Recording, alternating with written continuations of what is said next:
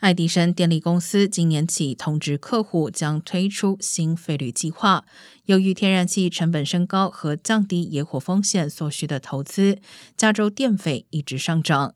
爱迪生公司已将超过两百万客户转移到新费率计划，也就是时间费率。如果客户在一天中的高需求时段，下午四点到九点之间使用电力，将支付更多费用。